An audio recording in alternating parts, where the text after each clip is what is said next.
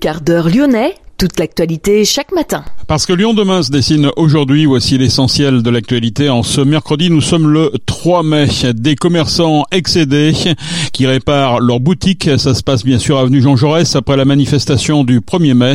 Au lendemain de ces violences, le maire de Lyon s'est rendu sur place. Nous l'écouterons dans cette édition. À l'initiative d'associations de défense des droits des étrangers, 300 personnes ont manifesté hier pour pointer les délais d'obtention et de renouvellement de titres de séjour jugés exorbitants.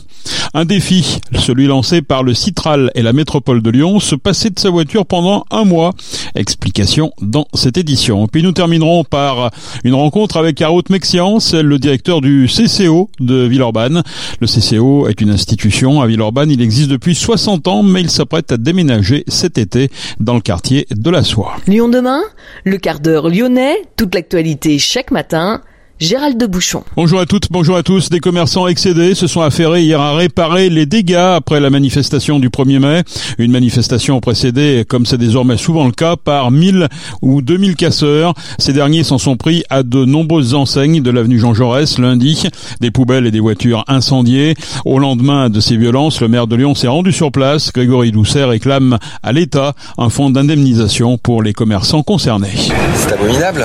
Voilà, toute cette violence, tout ce qui a été qui a été dévasté, les outils de travail de, beaucoup de professionnels qui ont, été ravagés. J'ai envie de dire qu'il n'y a pas de mots, euh, c'est simplement inadmissible. Et on ne progresse rien, ça fait avancer aucune cause. Voilà.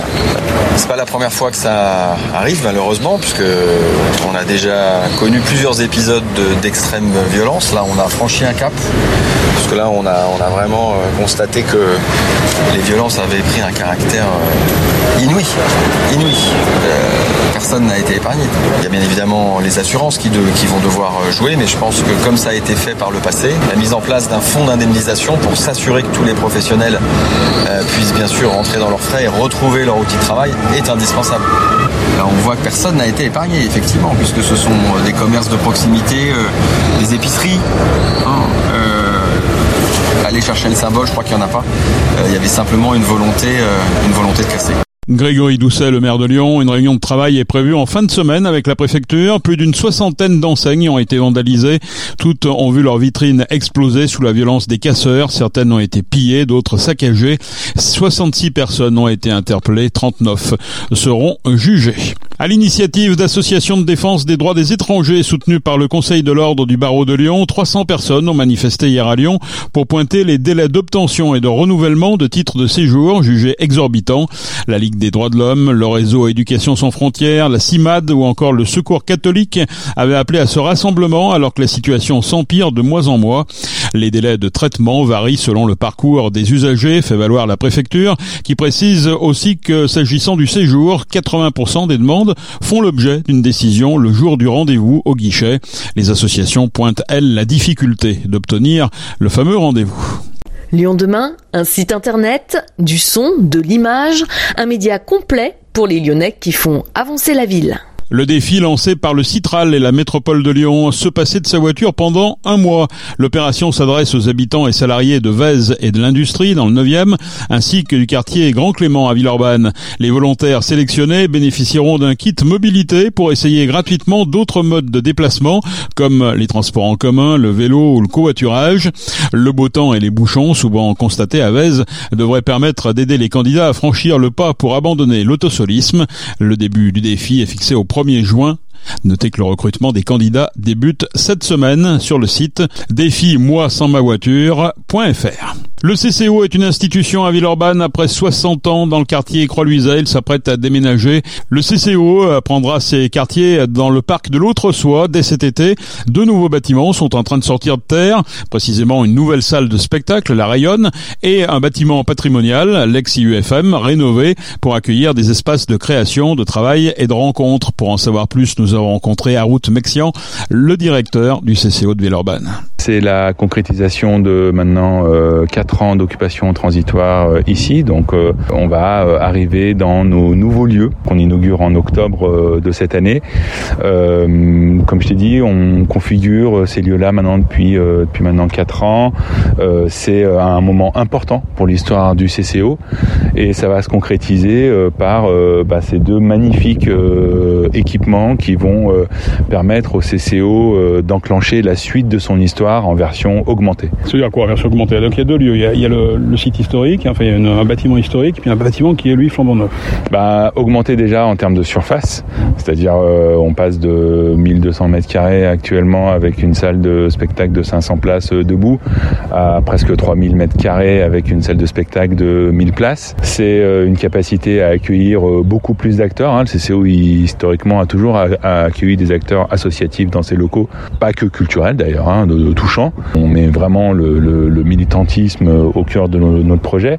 Et puis c'est aussi l'opportunité de proposer euh, de nouvelles ressources aux habitants, un Fab Lab, un amphithéâtre, euh, des salles de création modernes, équipées, euh, qui correspondent au plus près des besoins des structures, studios.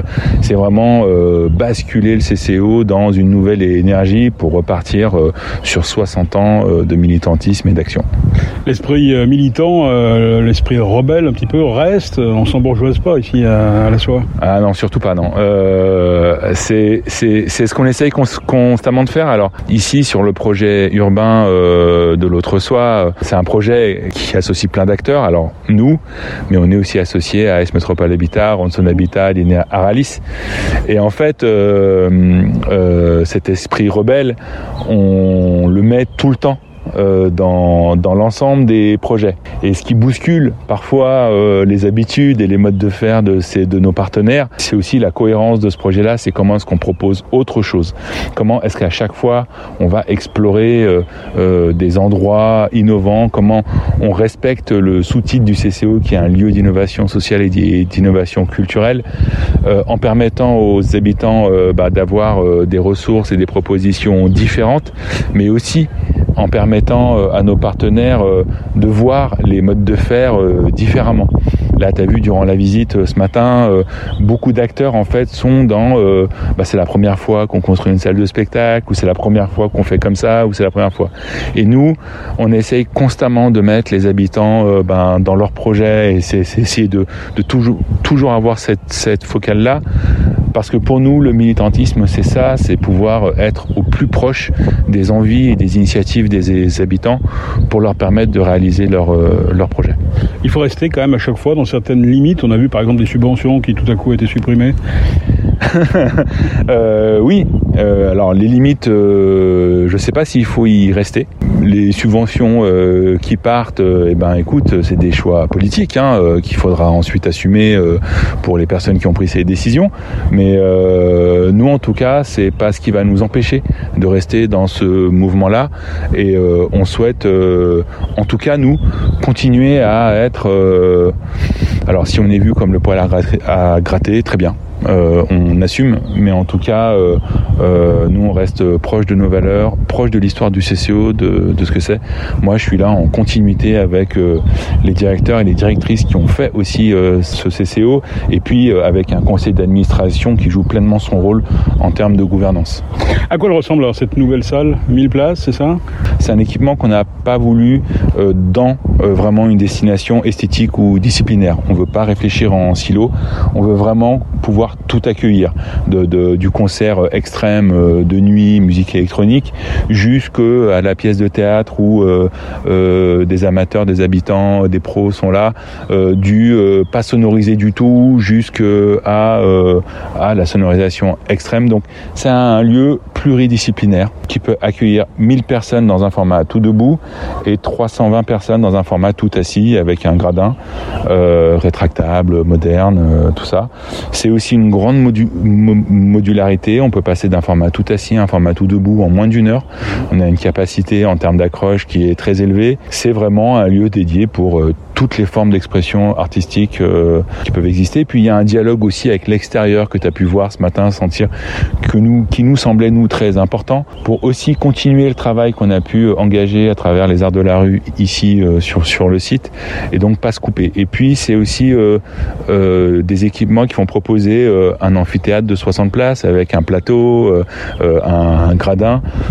c'est une serre aussi qui va pouvoir se transformer à un moment proposer des choses. C'est euh, ce parc aussi qui va devenir un parc municipal. Donc quand on voudra l'utiliser, on proposera euh, et on déposera comme tout le monde un OTEP. Pour le moment, c'est une propriété privée, mais demain, ça deviendra un bien public. On fait le pari que en termes euh, en termes de, de propositions, on puisse proposer une palette large. Et puis c'est aussi un lieu filière, je je te disais, donc un lieu où il y aura des bureaux, des postes de travail pour permettre à des acteurs pas culturels, pas que culturels, mais aussi euh, militantes de touchant de venir travailler, et puis aussi des équipements avec euh, une salle de création de 100 mètres carrés, 7 mètres de hauteur sous plafond, euh, équipée en son, lumière, euh, plateau de danse, euh, voilà, des salles de création plus petites, des studios insonorisés. Donc c'est vraiment un équipement complet. Et puis un lieu un petit peu stratégique, c'est l'Amical, qui va commencer d'ailleurs dans un semi-frigorifique. C'est quoi cette histoire On a voulu, ici sur le projet urbain, on est vraiment dans une approche éco-responsable. Enfin, mmh. on tente d'être dans une approche éco-responsable tout le temps, sur tous les volets.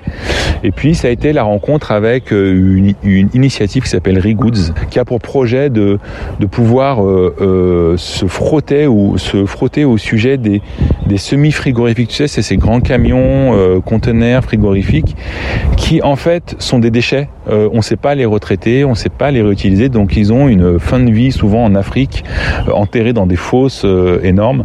Et donc c'est un peu con parce que c'est c'est des conteneurs qui sont déjà isolés. Et donc eux ont eu l'idée de les reconditionner et de pouvoir les transformer en locaux qu'on peut utiliser euh, ailleurs.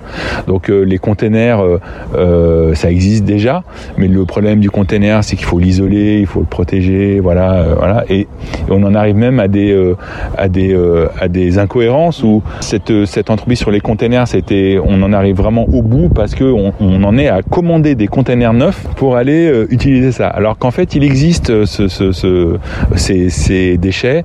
Et donc c'est Rigoods qui s'est associé avec la société de Lamberet pour dire bah, sans doute il y a quelque chose à réfléchir là-dedans. Et donc on aménage un bar avec euh, ça va être le prototype de leur premier euh, projet.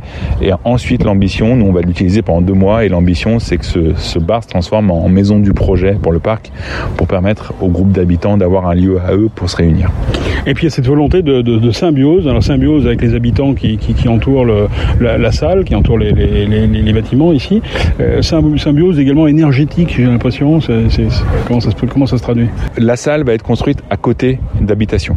Le projet architectural de ce bâtiment d'habitation et de la salle, c'est le même. Donc euh, il y a une cohérence euh, esthétique.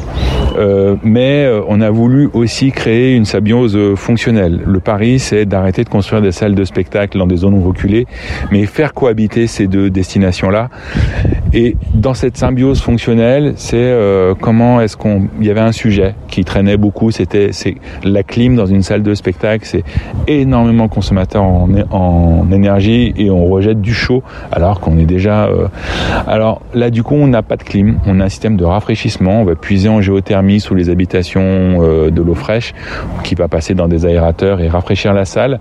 Alors ça c'est pas nouveau. Ce qui est nouveau, c'est qu'on va récupérer la chaleur produite durant les spectacles par la ventilation et on va la retraiter pour la transformer en euh, eau chaude pour alimenter euh, en, chauffage et en eau chaude les habitations. L'ambition c'est de baisser de 40% la consommation énergétique euh, de 50 logements à, côté de nous et donc ça nous plaisait bien d'explorer ça. Euh, en gros, plus on danse, plus on fait la fête et moins les habitants à côté payent euh, en termes d'énergie. Et tout ça, c'est à partir du 13-14 octobre? Voilà, on inaugure la salle euh, et euh, l'ensemble des équipements le 13 et 14 octobre. Et la semaine suivante, ce sera le premier concert euh, vraiment au CCO. À route Mexian, le directeur du CCO de Villeurbanne. C'est la fin de ce quart d'heure lyonnais. Merci de l'avoir suivi. On se retrouve naturellement demain pour une prochaine édition. Excellente journée.